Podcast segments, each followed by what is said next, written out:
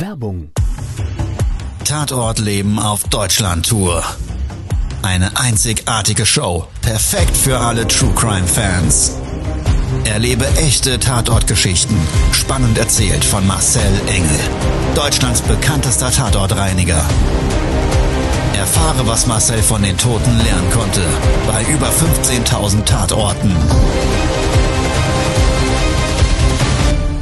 Tatort Leben live, auch in deiner Nähe. Jetzt Tickets sichern.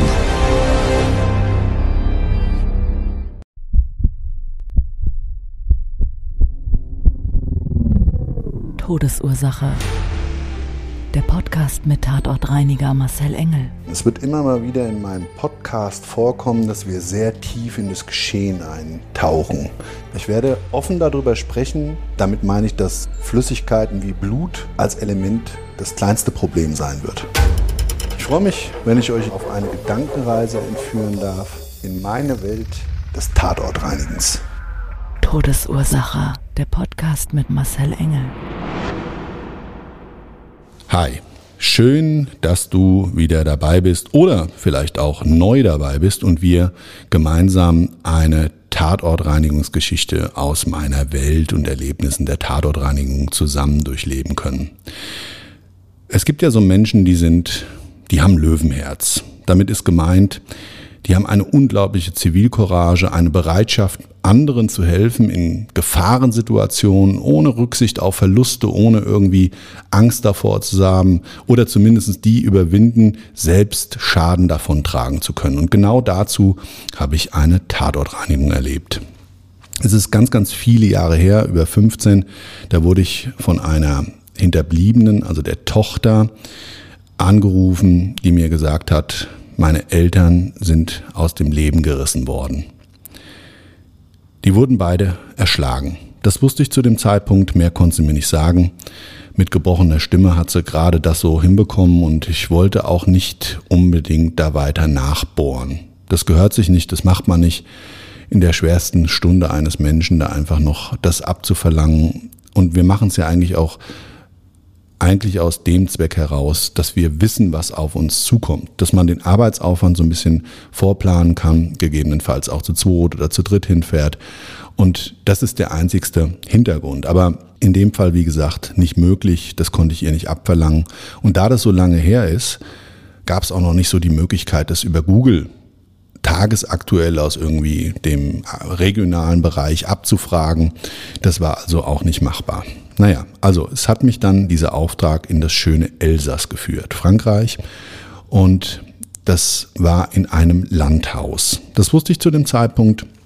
Bin dann über diese landschaftlich sehr schöne Gegend äh, zu dem Einsatzort gefahren. Eine Landstraße hat mich dahin geführt und das darf man sich so vorstellen, dass das also wirklich, das war im Hochsommer, zu so einem ganz tollen, naja, abgeschotteten Grundstück geführt hat, das durch so ein riesengroßes Pferdegatter abgezäunt war.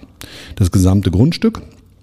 Und was aber ein bisschen verwunderlich war, was man ja normalerweise dann erwarten würde, wenn man so an so einem Tor mit der Adresse steht und draußen war so ein großer Briefkasten und so links und rechts so eine, so eine Ziegelsteinsäule, die dann das Tor gehalten hat und dieser braune Zaun praktisch endlos noch um zu dies, an dieser Landstraße entlang geführt hat. Also ich habe schon gemerkt, wow, das muss ein größeres Grundstück sein. Man konnte aber von diesem Gatter aus, und das habe ich dann so aufgeschoben, ähm, auf das Grundstück auffahren und das war eher ein Feldweg. Ich habe erst gedacht, das war falsch, weil man kennt das ja normalerweise bei so einem Grundstück, wird man jetzt ja vermuten, dass da so eine angelegte Straße ist oder so eine betonierte Auffahrt oder wenigstens geschottert oder irgendwas, also angelegt halt, dass man das problemlos mit Fahrzeugen befahren kann. Das war da aber eher nicht der Fall. Das sah eher aus wie so ein Feldweg. Kennt ihr vielleicht vom Fahrradfahren? Oder ja, wenn da so ein Traktor sich durchs Feld pflügt, ja, dann hinterlässt er ja oftmals so zwischen den einzelnen Feldern da so einen Fahrspurbereich und so sah das eher aus, mit so kleinen Schlaglöchern drin und so weiter. Also ich bin da mit meinem Bus reingefahren und konnte aber von da aus gleich ein Haus erkennen. So ein Backsteinhaus, sah richtig schick aus und ganz gemütlich und ähm, habe dort geklingelt. Und es hat mir ein junger Mann aufgemacht und hinten dran habe ich Kinder gehört und rumspringen sehen. Und den habe ich dann gefragt, ob ich hier richtig bin zur Tatortreinigung. Es war schon so gefühlt zu vermuten, dass ich da wahrscheinlich nicht Tatort reinigen muss, weil ganz ehrlich, da sind kleine Kinder, sind Menschen, die da fröhlich leben und das hat mich so ein bisschen verwundert. Aber das war der Mieter. Das war nämlich eigentlich mal früher so ein Gehöft und das war ja, für die, für die Stallburschen oder so war das gedacht, das äh, Haus und vorgelagert oder für die Bediensteten. Und das eigentliche Haus war an so einer Anhöhe, das war 500 Meter entfernt in so eine Richtung einer kleinen ähm, Waldallee. Und da stand das eigentliche Landhaus. Das konnte man von Weitem dann von dieser Eingangstür aus erkennen. Der junge Mann hat mir dann gesagt, ob er mich begleiten soll. Er weiß um das Thema da und hat aber sonst nicht viel erzählt, hat einwandfrei Deutsch gesprochen und ich habe dann seine, sein Angebot dankend angenommen und bin mit ihm da hochgefahren. An dem Landhaus angekommen, das war recht groß. Also so eine Wohnebene unten hat eine bestimmt 150, 200 Quadratmeter. Es war ein zweistöckiges Haus mit so einem roten Ziegelstein, ähm, Dach drauf und gerade durch Zus konnte ich mein Fahrzeug vor so eine alte Scheune stellen. Und diese Scheune war umgebaut, das hat man gesehen, mit so zwei großen Flügeltoren, die auch aufgeklappt waren und da standen zwei tolle Oldtimer drin. Unter anderem ein riesengroßer alter Rolls-Royce, noch mit so einer Emily vorne drauf. Jeder, der Fahrzeuge kennt und Rolls-Royce kennt, der weiß, was ich meine. Das ist also diese, diese Markensymbolfigur dieser Marke und ganz bekannt. Ich wusste ja von der Tochter auch nichts eigentlich so über die Eltern. Ich wusste nicht, was die gemacht haben, wer die sind oder ähm, ja, auch wie dieser Tatort zustande gekommen ist. Das war auch für mich erstmal nicht relevant. Ich bin dann zu dem Haus gegangen, habe meine Sachen gepackt und bin dann so eine kleine vierstufige Steintreppe hochgelatscht und konnte auf der linken Seite sehen, dass vor dem Haus ja so eine kleine Pergola war, aufgebaut war. Also das heißt, da war an der Fassade so eine, so eine Sitzbank und noch eine Sitzbank und so ein, so ein altes Weinfass so als Tisch aufgestellt und da standen auch noch Weingläser. Teilweise war da noch so ein bisschen ein Schluck drin und eine geöffnete Weinflasche, die auch nicht leer war. An der Fassade selber hat auch so, so Weinranken, so wild gewachsener Wein, die ganze Fassade in dieser Ecke da verkleidet. Also das war echt super gemütlich und was ich mich so gefragt habe, naja, hier ist ein Tatort passiert und hier stehen offene Weingläser. Also kam mir die Situation an dem Punkt ein bisschen komisch vor. Was mir der Mieter erzählt hat, ist dann, nachdem ich ihn gefragt habe, naja, da wird ja wohl auch gerne mal ein Weinchen getrunken, da hat er gesagt, ja, also das ist so, ähm, dass die Vermieter hier immer sehr, sehr gerne auch Leute eingeladen haben und eigentlich ein Ritual hatten. Die haben nachmittags, so zwischen halb fünf und fünf, haben die immer ihre Flasche Wein aufgemacht, haben sich dahingesetzt und haben teilweise gesungen, gelacht, getanzt oder einfach nur da gesessen und von dem Landhaus oben, von diesem Sitz aus, konnte man so ein bisschen in so eine Art Tal gucken. Unter anderem halt dieses untere äh, Haus sehen und die Landstraße ein bisschen und konnte so ein bisschen so ja ins Gelände schauen. Und das sah echt ganz, ganz, ganz idyllisch aus. Also ich habe dann an der Tür diese große Holzflügeltür aufgeschlossen mit so einem uralten Schloss. Das hat dann die ganze Tür noch so geknarzt, wie ich sie aufgemacht habe, bin reingegangen und konnte auf dem Boden schon direkt Blut sehen. Das war so ein alter Steinboden, so roter, rötlicher, äh, lackierter Ziegelstein. Man konnte schon direkt an der Eingangstür einen halben Meter dahinter so schwarzes, krustiges Blut erkennen. Auf dem Boden unter anderem Schleifspuren. Es hing rechts eine Garderobe, links eine kleine Kommode. Ein Spiegel, der war kaputtgeschlagen, die Kommode waren die Schubladen rausgerissen, die Sachen irgendwie rausgeräumt, durchwühlt, durchsucht. Man konnte schon im Flur auch erkennen, dass die Kripo dort erkennungsdienstliche Maßnahmen in Bezug auf mögliche Täter durch so Puder, so Graphitpuder überall ähm, abgesetzt hat und dementsprechend ihre Ermittlungen damit ähm, aufgenommen hatte. Ja, dann war rechtsseits eine große weiße Holztür mit so kleinen Rechtecken aus Glas, aus Milchglas, die waren kaputtgeschlagen, die Glasscherben lagen teilweise im Flur und ich habe dann die Tür so ein Stück weit aufgestoßen und da konnte man direkt Kampfspuren sehen. Also da war wirklich alles wild durcheinander. Es war eine Couch, eine riesengroße, cognacfarbene, so aus alten, tollen Leder mit so Nietenbesatz. Das war umgekippt, ein Stuhl, es war ein alter Kamin da und da gab es so Kamingeschirr mit so einem Kaminhaken und einem Besen. Das lag da alles kreuz und quer. Topfpflanzen, die auf dem Boden umgefallen, zerschlagen waren, die Blumenerde überall verteilt im Raum und auch auf dem Couch-Element wieder ganz viel Blut. Ich habe dann dem Mieter gesagt, weil er mir so auf der, ja, ist mir gefolgt und stand mir so ein bisschen praktisch wie der Schalk im Nacken und da habe ich gesagt, seien Sie mir nicht böse, aber ich mache die Tatortreinigung hier allein. Ich weiß auch gar nicht, ob ich Sie hier mit reinnehmen darf, ob das der Tochter recht ist, auch wenn sie da jetzt der Mieter sind und so weiter. Möchte ich eigentlich nicht, sind Sie bitte so nett und warten mal draußen. Da hat er gesagt, ja, ich kann Ihnen aber, wenn Sie es möchten, noch was zu dem Tatort erzählen. Todesursache, der Podcast. Der Tatort. Ja, und dann hat er mir die Geschichte erzählt. Es war wohl ein Samstagnachmittag. Also das Ritual seiner Vermieter, wo er sie das letzte Mal gesehen hat. Und an diesem Tag waren sie alleine. Fröhlich vergnügt, haben runtergewunken, wie er zu ihnen hochgeschaut hat, als er an der Pferdekoppel mit seinen Kindern stand. Und ja, hatte mir dann gesagt, er hat sich noch gedacht, ach, die sind aber heute gut drauf und es war strahlender Sonnenschein und es war einfach ein schöner, sehr schöner Nachmittag. Und am Sonntag hat er sie nicht gesehen. Und normalerweise, sie waren schon über 70, haben die immer so die Angewohnheit gehabt, wenn sie weggefahren sind mit ihrem Rolls-Royce und sind ein bisschen spazieren gefahren oder haben ihre Tochter besucht, dass sie ihm Bescheid gesagt haben. Sie haben ihm Bescheid gesagt, er möge bitte ein bisschen nach dem Rechten schauen, auf das Haus aufpassen, etc. etc.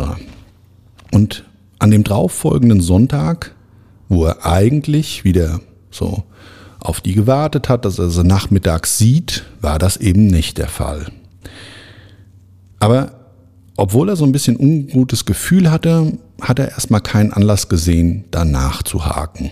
Die waren zu zweit, also wenn dann einer stürzt oder es ist irgendwas, da kann ja immer mal was sein, dass die vielleicht einfach mal, müssen sich ja nicht bei ihm abmelden, hat er gesagt, ähm, dass da einfach jetzt irgendwas mal dazwischen gekommen ist und das war für ihn jetzt nicht so ja, ungewöhnlich oder relevant. Aber als dann noch ein Tag verstrichen ist und er sie montags eben auch nicht gesehen hat, montags musste er arbeiten und wenn er immer vom Arbeiten gekommen ist, dann ist genau das immer das Erste, was er gesehen hat, seine Nachbarn, die irgendwie von dem Landhaus da oben freudig gewinkt haben. Und am Montag war das wieder nicht so. Und da hat er erstmal den Anlass gesehen, da hochzufahren. Also er ist mit seinem Autochen da hoch und hat mir dann erzählt, dass es an dem Tag geregnet hat und deshalb hat er auch den, das, den, den Weg, diese 500 Meter mit, mit dem Auto zurückgelegt. Und als er so mit dem Auto vorgefahren ist, da war so eine leichte Dämmerung schon und dann hat er überall Licht brennen sehen. Und das war sehr ungewöhnlich, weil das haben die zwei so nie gemacht. Also trotzdem, dass sie ein tolles Haus hatten und ein tolles Grundstück und so weiter, waren die immer sehr bedacht auf Energiesparen. Und an dem Tag war eben überall Licht an, in der unteren Ebene und auch im oberen Stockwerk. Und das war so untypisch für ihn. So ein Bild hat er in der Form für sich noch nie irgendwie verankert. Naja, und er wollte erst klingeln und als er so gedacht hat, ich klingel jetzt mal, hat er mir erzählt, dass er irgendwie ungewöhnliche Geräusche von drinnen gehört hat. Das hat sich angehört wie so ein Stöhnen, ein Jammern. Und da hat er gesagt, da habe ich dann erstmal irgendwie ein komisches Bauchgefühl bekommen und bin so um das Haus drumrum an die hintere Seite des Hauses, an die Terrasse und da konnte er an dem bodentiefen Fenster auch Einblick nehmen. Was er gesehen hat, er hat den Blick ins Wohnzimmer gehabt.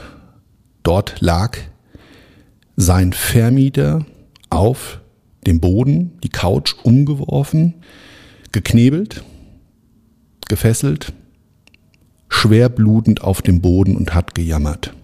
Und er hat instinktiv natürlich sofort gesagt, ich muss die Polizei rufen.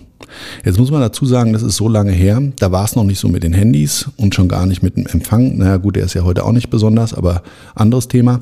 Und ähm, da war es so, dass er dafür runterfahren musste. Also er wollte noch vorher mehr Informationen haben, wissentlich dessen, dass der Mann, sein Vermieter, natürlich da auf dem Boden Hilfe äh, suchend oder beziehungsweise Hilfe benötigend schwer verletzt auf dem Boden liegt. Und hat dann aber auch gesehen, dass so durch die Tür durch im Flur seine Frau auf dem Boden lag und sich ein Mann gerade über die Frau gekniet hat. Und da hat er dann ganz beherzt reagiert. Und dafür feiere ich ihn. Er hat mir das so erzählt, und das war auch wirklich glaubwürdig, dass er an dem Haus, an dieser Terrasse, für den Kamin gab es so aufgebahrt lauter Holzscheite. Und es gab auch einen großen Ast, wie man das vielleicht so kennt oder du das auch schon mal gesehen hast. Und da hat eine Axt drin gesteckt. Und dann hat er diese Axt genommen. Das war eine große, große Axt und hat mit der Axt die Scheibe eingeschlagen und ist dann wirklich schreiend auf den vermeintlichen Gewalttäter zugerannt. Und dann hat er gesagt, dann wurde er auf einmal kreidebleich. Der hatte auch keine Maske an. Der war also nicht maskiert und hat sich da irgendwie auch in Sicherheit gewogen. Und hatte mir dann gesagt, dass der dann fluchtartig das Haus verlassen hat und er dann von oben aus, von dem normalen Telefonhörer, also von dem normalen Telefon, analoges Telefon, sowas gab es damals noch, ja, hat er dann sofort die Gendarmerie gerufen. Der Mann war flüchtig, der Täter war flüchtig und die ja, beiden Vermieter sind dann an ihren schwersten Kopfverletzungen gestorben. Ja, und was war passiert? Der Täter selber war ein Räuber. Der wusste wohl, dass das Ehepaar oder der Mann vielmehr in seinem vorhergehenden Berufsleben ein Goldhändler war. Und er wohl vermutet hat, dass sich in dem Haus oder in diesem Landhaus oder in einem Nebengebäude irgendwie größere Vermögenswerte in Form von Gold, Goldbarren, Goldmünzen oder was auch immer befunden hat. Und das war dann praktisch seine Veranlassung, diese beiden Menschen zu überfallen, an diesem Samstagabend über zwei Tage hinweg zu quälen. Und die Frau selber ist wohl noch in der Zeit, wo der Nachbar vor Ort war, verstorben und der Mann, der Vermieter, dann an einem späteren Zeitpunkt im Krankenhaus. Und der konnte eben das alles noch genauso schildern und hat gesagt, dass wir immer wieder gebittelt und gebettelt haben und immer wieder wohl auch sich dazu geäußert hat, dass, dass er kein Geld da hat und er gerne aber von der Bank Geld holt und ähm, äh, einfach nur, dass, dass er aus dieser, dieser unglaublich gefährlichen Situation rauskommen. Ja? Und ich habe dann in diesem Tatort ganz, ganz, ganz viel von dem tatsächlichen Geschehen für mich ablesen können. Dieser Tatort, der zog sich nämlich nicht nur in diesem ersten Stockwerk, sondern auch noch im zweiten Stockwerk weiter. Und ich mache das ja wirklich extrem lange und wenn du so lange Tatortreiniger bist, dann kannst du die Spuren, die das Blut zeichnet, die das Umfeld abzeichnen und alles drumherum wirklich rekonstruieren. Du bist in der Lage, diesen Film des Geschehens für dich als Bild des Tatortes, des Kinofilms in deinem eigenen Kopf nachzustellen. Und das war schrecklich. Ich war nämlich im obersten Stockwerk und da war eigentlich das tatsächliche Geschehen. Man konnte sehen, dass der Täter, und das habe ich dann auch im Nachgang mir noch bestätigen lassen, weil es einfach extrem viel Blut war in einem Zimmer. Es sah aus wie ein Arbeitszimmer. Auf dem Boden, da war ein schöner Teppichboden drin. Der war so extrem vollgeblutet und hat auch überall so Spritzer gehabt. Und das ist immer ein Zeichen dafür, dass irgendwelche Gliedmaßen abgetrennt werden.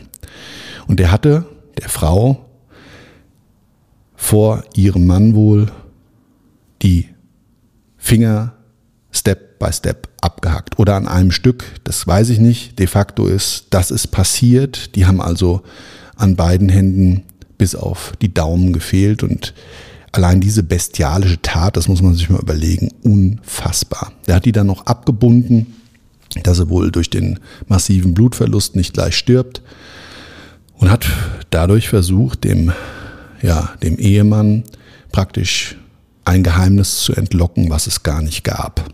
Ich habe dann auch weiterhin gesehen, dass man an den Treppenstufen, das war so eine Holztreppe und die war an den Kanten so geschützt durch so Metallwinkel, ähm, ja, so Winkelchen, dass da einfach die Trittspuren und die Treppe so sich so festigt. Das gibt's ja ganz oft, so Kantenschutz nennt man das. Und an einem Kantenschutz konnte man ein Kopfhaarbüschel sehen.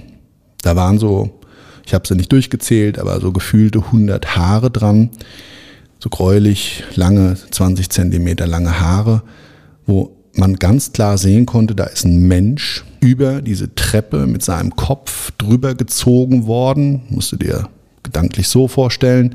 So wird es gewesen sein. Der hat die Frau an den Beinen genommen und ja, hat die Frau über das erste Stockwerk über die Treppe nach unten gezogen und der Kopf muss dann wohl jedes Mal aufgeschlagen sein, so lang, bis sie dann an einer schärferen Kante dieser, dieses Kantenschutzes sich ein Stück von der Kopfhaut abgeschält hat und diese Kopfhaut dann da hängen geblieben ist.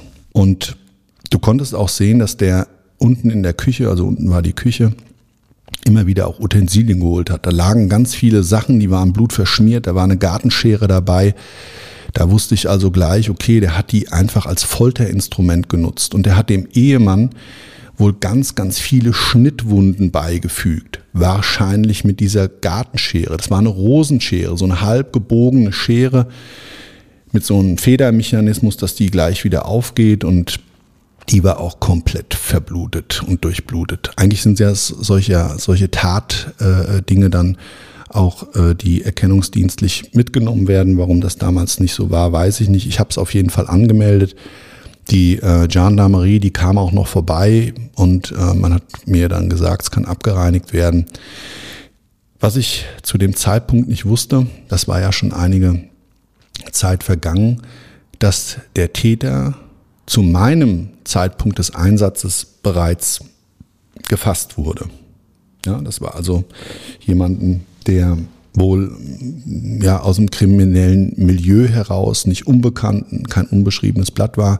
Mehr habe ich dann aber auch nicht erfahren und der wohl auf Tipp hin dieses Ehepaar, dieses alte, bestialisch überfallen, gefoltert und am Ende diese Menschen durch ihre schwersten Verletzungen gestorben sind. An der Stelle muss wirklich eins gesagt sein. Dieser Mann, dieser Nachbar, und er hat mir nicht den Eindruck gemacht, als wollte er sich irgendwie als Held hervortun. Der hatte in diesem Augenblick dieser Gefahr sein persönliches Leben für die seiner Nachbarn eingesetzt. Und egal, was die jetzt mal für eine Beziehung hatten, ob das jetzt intensiver war, und das war eben nicht der Fall, das waren nette Vermieter, hat er gesagt. Aber ist ja nicht so, dass die jetzt ein verwandtschaftliches Verhältnis hatten oder so. Dieser Mensch hat sein Leben eingesetzt, um anderen zu helfen. Ich persönlich finde es nicht nur ehrenhaft, sondern eine ganz tolle Leistung. Und das ist das, was ich vielleicht mir manchmal so wünschen würde und mit dem wir auch zukünftig mit unserem Programm Menschen so ein bisschen äh, ja, Stärke geben wollen, nämlich dann, wenn wir von gesellschaftlicher Angst reden und auch Zivilcourage, selber vielleicht auch mal die Möglichkeit haben, wenigstens für andere nur Hilfe zu schreien oder sich zumindest verbal ähm, erkenntlich zu machen, um Schwächere oder Menschen, die Hilfe brauchen in unserer Gesellschaft, in diesem Augenblick einfach zur Seite zu stehen. Ja, das war es eigentlich schon von meinem heutigen Tatort. Und wenn es dir gefallen hat, dann sehr gerne abonniere meinen Kanal. Wir sind auch bei Instagram, Marcel Engel. Da findest du mich auch bei Facebook. Wir haben einen YouTube-Channel, einen tollen. Da bin ich unter Marcel Engel, der Tatortreiniger. Und es würde mich sehr, sehr freuen, wenn auch du das nächste Mal wieder einschaltest bei einem neuen Folge meines Podcasts Todesursache. Bis dahin, ciao, dein Marcel. Das war's schon mit der neuen Folge von Todesursache, der Podcast mit Marcel Engel, Kopf einer eigenen Spezialreinheit und Tatortreiniger bei mehr als 12.000 Orten auf der ganzen Welt. Was kann Marcel für dich bereinigen? Jederzeit. Weltweit. Melde dich oder klick dich einfach mal durch auf marcelengel.com. Empathisch, tiefgründig, ehrlich. Todesursache lässt dich garantiert nicht kalt. Seid dabei. Ich freue mich. Abonniere die Staffel und du kommst für keine Folge zu spät.